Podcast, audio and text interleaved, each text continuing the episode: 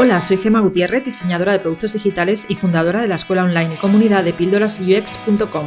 Si deseas aprender diseño de experiencia de usuario con un enfoque humanista, este es tu lugar. Vamos a comenzar. Hola, hoy vamos a presentar a Javier Martín de Agar. Estuve trabajando con él, eh, bueno, contigo, estuve trabajando contigo en el 2015 en Liberty Genesis Seguros, el diseño y el desarrollo de la, de, la página web que tienen a día de hoy. Y ahí estuvimos trabajando varios meses juntos y fue mi primer contacto con, las, eh, con el Agile, ¿vale? Después de eso, pues bueno, ya tuvimos diferentes em, trayectorias profesionales de irnos a otras empresas. Yo me fui un poquito antes que tú. Y hemos vuelto a contactar, pues ¿cuánto tiempo hace, Javi? Más o menos como seis meses, puede ser por LinkedIn, porque yo vi lo que publicabas eh, descubrí que estabas emprendiendo y bueno, me gustaría de hecho, por la calle Timín, no sé si te acordarás, hace como dos años. Sí. Y bueno, sí, hace seis meses porque vi que tú habías emprendido yo también, entonces mira, pues va bien a los dos, por lo menos lo vamos intentando. Sí, entonces surgió ahí de, de, nuevo el contacto por LinkedIn porque vimos que estábamos los dos emprendiendo. Yo creo que te mandé un mensaje preguntándote, ya me pusiste al día y de ahí también surgió un poco el contacto contigo para grabar este podcast. Entonces, me gustaría que nos em, contaras qué es lo que estás haciendo, cuál es tu emprendimiento y qué está alrededor del Agile y un poco que nos cuentes qué haces. Vale, bueno, eh, a ver, yo, bueno, hace mucho tiempo yo iba para jefe de proyecto, ¿vale? A mí lo que me gustaba era mandar, yo siempre lo digo así un poco de broma, y porque no me gustaba cómo se desarrollaba software y yo quería cambiar eso y digo, bueno, que yo sea jefe, todo para cambiar. ¿Qué pasa? Que justo unos meses antes de entrar en Liberty hice un máster y a partir de ahí descubrí todo lo que era la YAI, diferentes métodos, prácticas, cultura y me moló. De hecho, contigo fue el segundo producto, el segundo equipo que yo tuve en Agile. Previamente yo estuve Scrum Master en otro lado y luego pasé contigo, ¿vale? A raíz de ahí eh, me contrataron en una empresa y estuvimos como tres años, eh, digamos, bueno, luego le llamamos Agile Coach, pero digamos transformando, ayudando a los equipos internos a hacerlo bien. Al final, como a mí me molaba mucho, eh, la persona que me contrató dijo, coño, este tío lo hace bien, voy a... Yo quiero que tú acompañes a los equipos para hacerlo Y luego, pues eso, llevamos ahí el coach y ahí empecé a un camino de transformación, digamos, de ayudar a las empresas a pensar diferente, ¿vale? Que de momento cuesta mucho, porque muchas cuando le vas contando de qué es esto de Agile, se asustan y dicen, pues no es lo que yo quiero. Y y dan un paso a un lado y deciden algo diferente, ¿vale? Pero bueno, al final una historia más de, pegarme golpes que de, cosas maravillosas que han ocurrido, pero bueno, yo estoy contento porque he podido evolucionar mucho y creo que los sitios que he estado por lo menos les he hecho abrir los ojos, ¿vale? Y actualmente, después de estar en muchas consultoras, sobre todo, la, ventaja de la consultoría es que te permite tocar muchos palos y muchos negocios. La desventaja es que normalmente es más difícil porque al final en Agile hablamos mucho de negocio. Y la consultoría está lejos de negocio, cuál es una moneda. Y entonces ahora estoy en una empresa que creamos que se llama Neuron Forest, ¿vale? Esta empresa lo que hace es algo un poquito más disruptivo, ¿vale? Un poco más diferente. Por un lado, hacemos Agile, ¿vale? Ayudamos a empresas a implantarlo, a ejecutarlo y tal. Pero por otro lado, abordamos la transformación cultural. ¿Y qué es esto? Pues nosotros proponemos que haya empresas, siendo muy bruto, sin jefes, ¿vale? Esto suena muy bestia.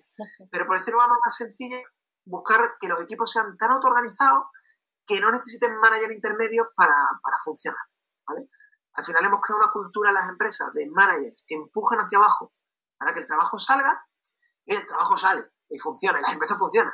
El problema es que al final el mundo digital requiere de más velocidad y los equipos al final tienen mucha desmotivación, no está funcionando del todo, ¿vale? Entonces nosotros en Neuro proponemos esto. Evidentemente muy pocos clientes a día de hoy nos lo compran porque es muy, muy disruptivo. Pero bueno, a mí me pregunta el CEO de una empresa, oye Javi, yo me quiero transformar. Y digo, vale, sepas que aparte de Agile, tienes que tocar esto. Eso es un poco lo que, lo que hacemos a cierto nivel, ¿eh? Luego tocamos muchos palos, pero al final es Agile y la formación cultural. Y en función del problema del cliente en el que estoy ahora es Agile, porque es lo que necesita.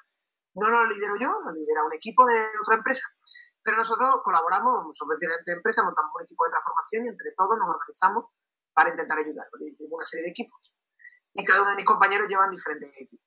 Y, con eso pues vamos un poco implantando. Cuando algo no cuadra, yo siempre digo, oye, que esto es un tema cultural y que os falta esto.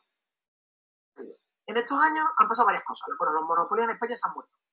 Hay globalización, ¿vale? Cada vez más fuerte. A esto sumale que en el mundo del software, el transporte de software es muy barato, ¿vale? Cosa que en otros negocios no es tan fácil. Vamos, que también ocurre, ¿eh? Que a veces es más barato comprar un chino en China eh, mil peluches y comprarlo en la tienda al lado, ¿vale? Entonces, claro, ante esta situación, ¿qué está ocurriendo? Que el usuario se está empoderando. Entonces ahora las compañías, antes tú orbitabas alrededor de la, de la compañía, ¿vale? El centro de todo era, el negocio era la compañía y tú orbitabas alrededor. Entonces, ¿qué pasaba? Que eh, tú te tenías que adaptar a la compañía y esto es lo que había. Ahora es al revés. Tú estás en el centro, Customer Centric, esto sonará bastante a los UX, sí. ¿vale? Cuando hablamos de Customer Centric hablamos de, señores, el usuario puede decidir. Y como puede decidir, ahora tenemos un problema. Y es que puede ser que tu compañía no le sea atractiva. Y aquí el software es algo más que un canal. Es una manera de dar servicio. ¿vale? Un ejemplo muy bueno es Bizum. Bizum, en el mundo, digamos, físico no tenía mucho sentido, pero en el mundo digital es un modelo nuevo de negocio que aparece dando una solución global al traspaso, a los traspasos de, dinero.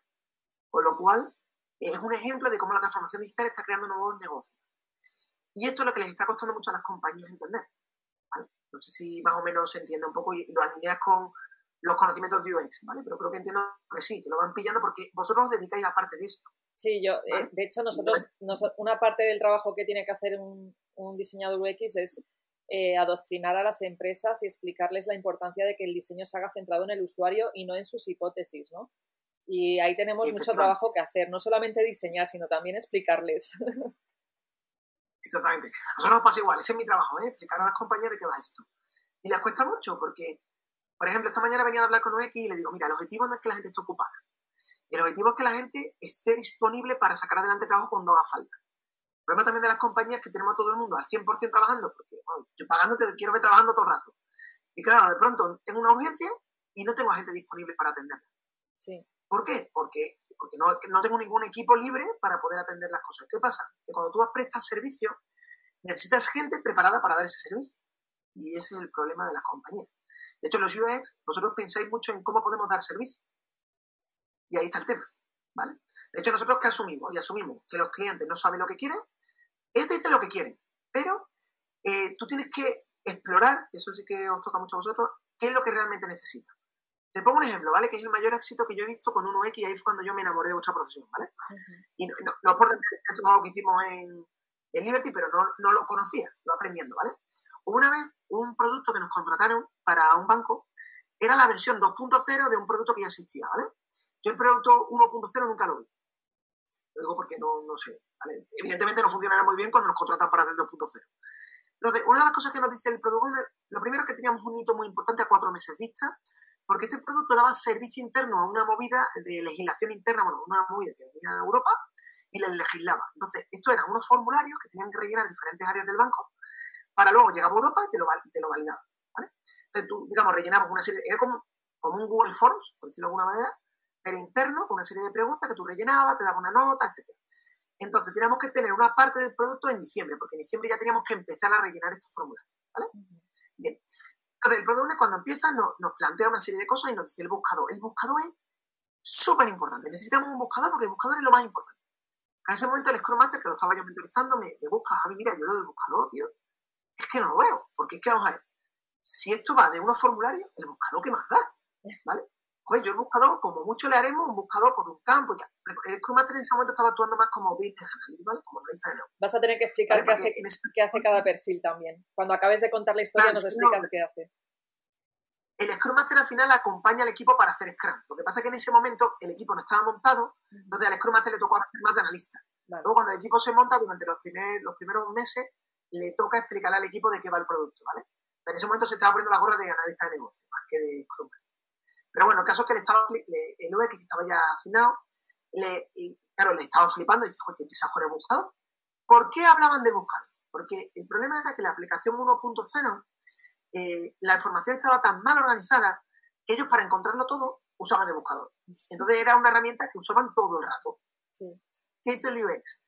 Organizó la información de tal manera que no hizo falta el buscador. De hecho, cuando fuimos a priorizar qué cosas eran más importantes y menos, porque claro, si tú tienes un hito y una fecha que puedes tenerla, tú lo que tienes que hacer con el Product Owner, que es la figura que, digamos, aglutina las necesidades de negocio y prioriza qué es lo más importante para dar valor, eh, ¿qué hizo el PO? Oye, venga, vamos a despriorizar ese buscador y vamos a empezar por cosas más importantes. Al final, un año después, no estuvo hecho el buscador, porque la información estaba tan hecha que no hizo falta. Y fue cuando demostramos la una cosa es lo que mi usuario quiere y otra es lo que realmente necesita. Claro, Y esos trabajos probando. O sea, hizo una buena, lo que hizo este UX fue una buena arquitectura de la información, por eso no era tan necesario el buscador. Y antes, como era un desmadre, pues tenían que usar el buscador continuamente. Como parche para poder llegar a la información, pero la realidad es que era un parche. ¿Vale? Entonces, fue muy curioso, a mí yo ahí me enamoré. Dijo, el UX, ¿qué valor aportan a las compañías? ¿Vale? Porque yo antes os veía como pinte colorado, con todo cariño. De hecho, yo me acuerdo que justo después, cuando llegué a la empresa siguiente en la que estuve contigo, eh, se sentaron conmigo, te, te, voy a explicar lo que es un front, lo que es un diseñador y lo que es un UX, ¿vale? Para que entiendan la diferencia y puedas valorar. Entonces me vino muy bien. Luego también está el UI, ahí me cuesta un poco más, ¿vale? Pero... Bueno, a ver, sí, eh, eso, eso, eso, yo voy a tener que hacer un podcast hablando de ello y te lo mando, que es la diferencia entre un diseñador UX y un diseñador visual, que es que tiene más la parte, pues como tú dices, de pinta y colorea, que tampoco es así, y también me molesta mucho que yo soy diseñadora visual también. Pero bueno. Al final, para mí, entiendo que son tareas diferentes y cada uno hay quien se especializa más en una, en otra, quien hace todo, y vamos buscando, ¿vale? Hace poco estuve con UX que también hacía front, programaba, y otros no, ¿vale? Esto es como todo. He visto de todo y todo es válido. Para nosotros en Scrum no existen perfiles, ¿vale? Digamos que son habilidades, es decir, oye, tenemos que hacer un trabajo y dentro de ese trabajo hay una parte UX pero vemos UX no como una persona, sino como una tarea. ¿vale? Y, y, por contarte un poco, bueno, porque yo hablo mucho de Scrum, Scrum es una parte de allá, ¿vale? Es un framework, un método de trabajo muy extendido, ¿vale? Es de los más extendidos, pero entra dentro, o sea, Agile al final es un paraguas que aglutina muchas cosas. Y Scrum es una de ellas. ¿vale? Nosotros trabajamos como, bueno, yo era el Scrum Master en aquella época, tú el, el, el PO, y tiene sentido en parte que lo fuera porque tú estabas dentro del equipo de marketing, y al final vosotros representabais a negocio. El negocio estaba con muchos productos y tú representabas a uno en concreto, que era uno de la, la piedra angular, ¿vale? Entonces, tu labor era priorizar, claro, con cierto margen de autoridad, porque realmente al PO se le pide cierta autoridad y nosotros lo vimos que pasa cuando te falta autoridad, ¿vale? Que en cierto momento tenías que esperar a que alguien tomara una decisión que no eras tú, lo cual retrasaba el desarrollo, ¿vale? trabajo mío como Scrum Master, que esas cosas cambien, ¿vale? Eso nos tocaba a nosotros, ¿vale? Bueno, el tiempo que estuvimos hicimos lo que pudimos, no, es que, es que lo primero es que en ese, en ese proyecto me pusieron de Product Owner porque mi jefe, que era quien tenía que haber sido Product Owner, no podía por la cantidad de trabajo que tenía. No era del todo el perfil que yo tenía que haber tenido dentro del equipo, ¿no? Pues retomando un poco, al final, eh, el papel nuestro es conseguir que la organización entienda eh, que, un, a ver, un PO, ¿puede ser un UX un PO? Sí, no pasa nada, pero lo que pasa es que si vas a poner a un PO, dale cierto grado de poder. Claro. No es cuestión de que sea el CEO, pero déjale tomar decisiones. Porque si tenemos una reunión en la que vamos a decidir el trabajo que vamos a realizar las próximas dos semanas, eh, tú tienes que tener cierto grado de poder tomar decisiones, porque si no, eh, oye, este campo, no, es que tengo que preguntarle a mi jefe, coño, pues está retrasando el equipo, está haciendo un impedimento, ¿vale? Pero al final, luego se paga, porque si hay una fecha o en algo, todo eso al final se acaba pagando. Por eso es muy importante que se puede ser un UX un peor, ¿por qué no? Pero eh, con cierto grado de poder. Pero una, una pregunta, aquí ya también por, por, saber yo, entonces, ¿los PO normalmente qué perfiles son dentro de la empresa? Vale, ¿qué perfiles son? Joder, me he encontrado de todo, me he encontrado de todo. Te voy a poner varios ejemplos, ¿vale? El primero de todo fue de marketing. Cuando leí esa historia me acordé de vosotros. Porque digo, bueno, fue de marketing por un motivo. Esto lo explica Jess Sutherland, que es uno de los creadores de Scrum. Eh, fue de marketing porque eligieron a una persona que tuviera tiempo, que tú comentabas, que tuviera tiempo suficiente para el equipo, que no fuera jefe del equipo, para que no hubiera una relación de jerarquía, pero claro, si yo te pido una cosa, tú tienes que ser capaz de responderme. A ver, si tú eres un experto, tenemos un experto de software y un experto de un X del equipo, y tenemos un PO, si el PO dice, esto lo quiero verde, oye, pues si tú eres experto, oye, no, verde no va a pegar, porque mira, si lo hacemos verde, este botón es muy importante, el botón de cancelar operación, tiene que aparecer en rojo o en un color llamativo, porque si no, no lo va a ver el usuario y, y puede meter la pata, ¿vale? Entonces, tienes que ser capaz de replicar, por eso no es bueno que tu jefe sea tu product owner, entonces va a ser más difícil que replique.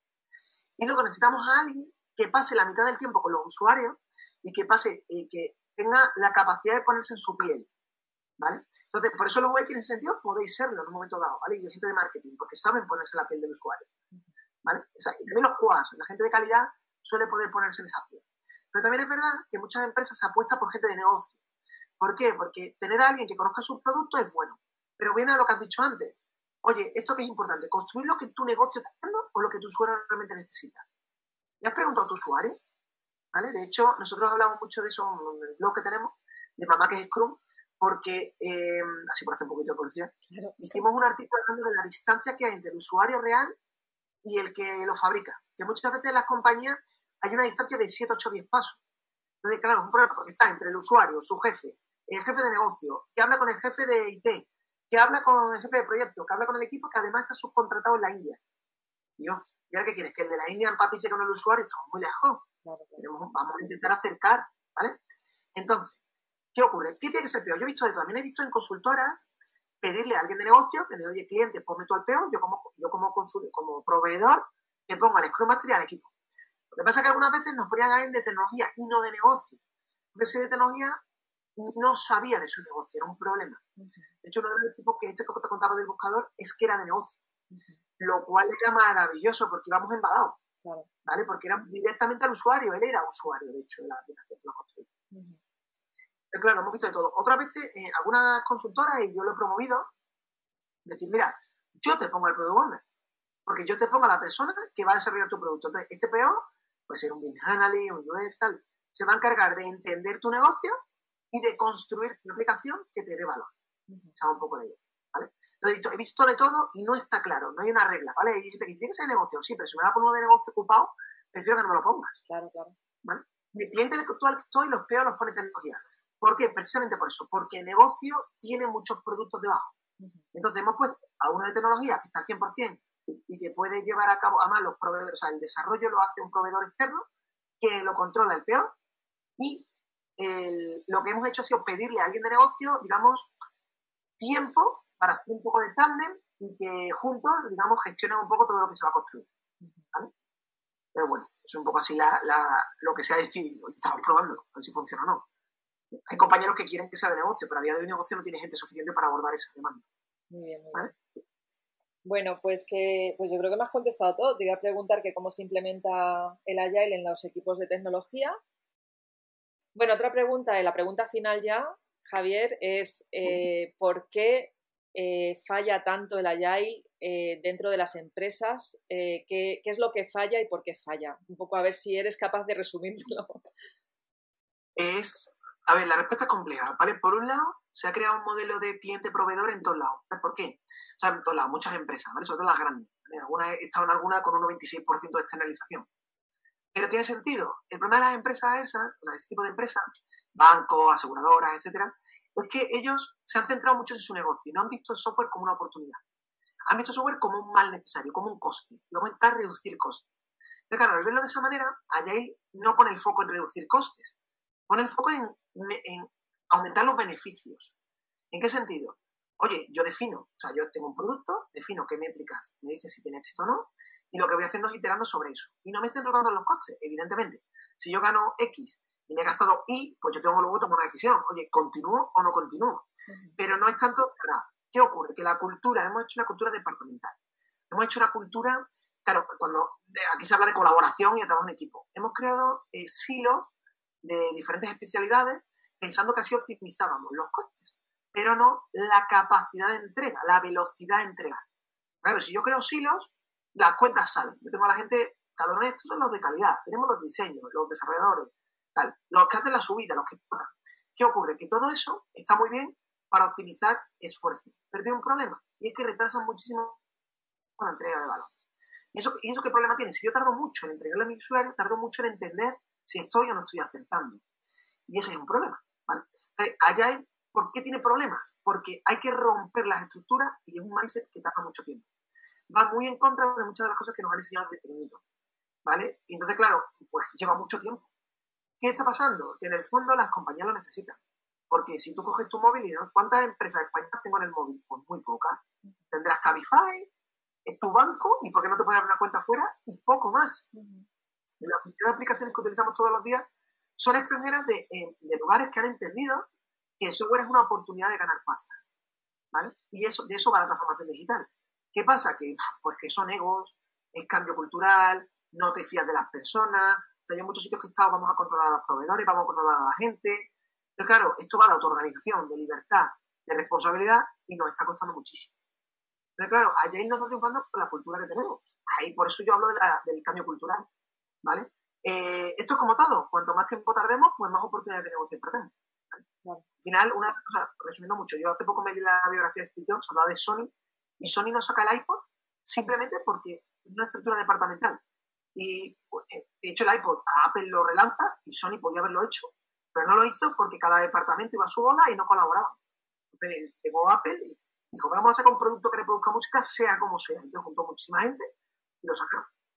El iPod y iTunes, que fue lo que, entre las dos cosas, fue lo que el tándem que levantó Apple. Entonces, bueno, al final eh, eh, todo eso es lo que está matando un poco a las organizaciones, la falta de confianza, etc. Y, luego también las consultoras, que son las que han creado el problema, no se atreven a, decirle a tu cliente, mira, si tú quieres cambiar, tienes que hacer estos cambios. Y les está costando mucho, ¿por qué? Porque están facturando a precio de oro a los Agile, ¿vale? Yo me incluyo, porque verdad, un sueldo muy alto, pero ocurre que yo soy de la opinión de, oye, yo estoy no estoy aquí para sobrevivir, yo estoy aquí para ayudar a mi cliente. Entonces yo si hay algo que no está bien, lo voy a decir. Y luego, si no funciona, y si consideras que no, pues mentir. El problema de todo esto es que Scrum y tal levanta todo el, todo el polvo que hay en la organización muy rápido, todas las deficiencias. Entonces, claro, ahí tienes dos opciones. O arreglo las deficiencias, o te quito la llave y entonces vuelvo a, vuelvo a poner la manta y aquí no haya visto nada. ¿Vale? ¿Qué pasa? Que arreglar las deficiencias es aceptar que durante muchos años no lo hemos hecho bien.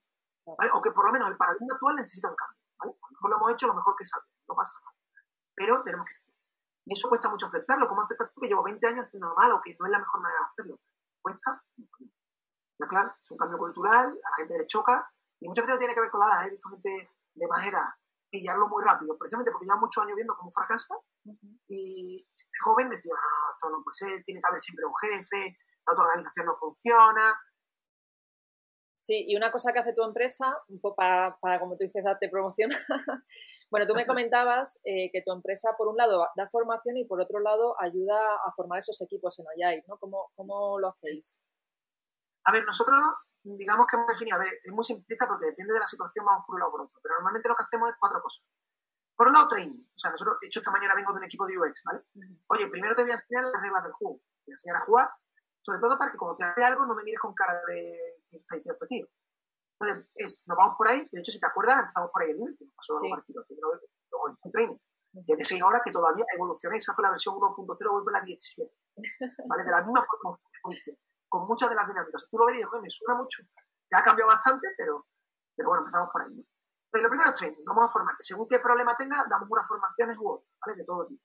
De Scrum, de Kanban, que es otro método de Agile, tenemos lo que se llama Management tercero, que es como los managers pueden trabajar en, este modelo, seguro que necesitan.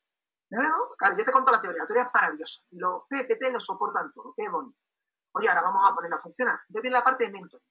Para mí la parte de mentoring, y yo aquí no soy muy purista con esta palabra, que decir, que hay quien interpreta distinto, para mí la mentoring es, oye, te voy a enseñar a hacerlo, pero ya en directo. Entonces tú me vas a decir, oye, Javi, tengo un backlog. Bueno, pues, no sé si te acuerdas cuando escribimos historias, que las primeras las escribí yo, y luego te dije, mira, me saltas, vale, bloquillo, pum, y seguiste ¿vale? Pues igual, es decir, oye, voy a enseñar, empiezo yo haciendo el trabajo, te voy enseñando a ti y poco a poco te voy liberando, ¿vale? Luego viene la parte de coaching, que para mí es la parte de acompañamiento, es al revés. Tiras tú y yo estoy al lado tuya mirándote y dándote feedback, opiniones, pero yo ya poco a poco me voy alejando. Y ya te toca, tú eres más protagonista que yo, y os voy dejando ya nos vamos despidiendo. Muchas gracias por tu tiempo. Vamos a aprovechar y en el artículo eh, relacionado a este podcast voy a poner el enlace a, la página web de tu empresa y también de, tu blog. Y bueno, ya para finalizar, pues eh, despídete un poco de la gente que te está escuchando. Bueno, darte las gracias, Gemma, por esta oportunidad. Y bueno, a todos los oyentes, pues si necesitan cualquier cosa, vía LinkedIn, pueden escribirme, que yo creo que estoy bastante activo. O la web, vamos, ahí hay uno la arroba, pero bueno, en LinkedIn contestamos bastante rápido. Y, nada, pues aquí estamos. Si cualquiera quiere hacer algo de allá y o hacer algo de transformación o quiere dar una pensada a su empresa, aquí estamos. Muy bien. Pues muchas gracias, Javier. Estamos en contacto, ¿vale? Hasta luego. Un abrazo. Un abrazo. Si después de escuchar esta píldora te quedaste con ganas de más, entra a mi escuela online de Tribooks. Un lugar donde UX designers de todo el mundo aprenden, evolucionan y hacen comunidad